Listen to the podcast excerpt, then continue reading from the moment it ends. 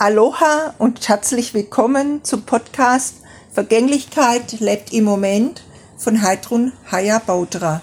Episode 70 Ein einziges Wort. Ja, ein einziges Wort hat die Macht, die Auswirkung jener Gene zu beeinflussen, die körperlichen und emotionalen Stress regulieren. Dieser Satz wurde definiert vom Neurowissenschaftler. Sein Name ist Dr. Andrew. Ja, wenn man sich vorstellt, ein einziges Wort hat so viel Macht und Kraft. Und es geht natürlich bergauf und auch bergab, je nachdem, was man wählt.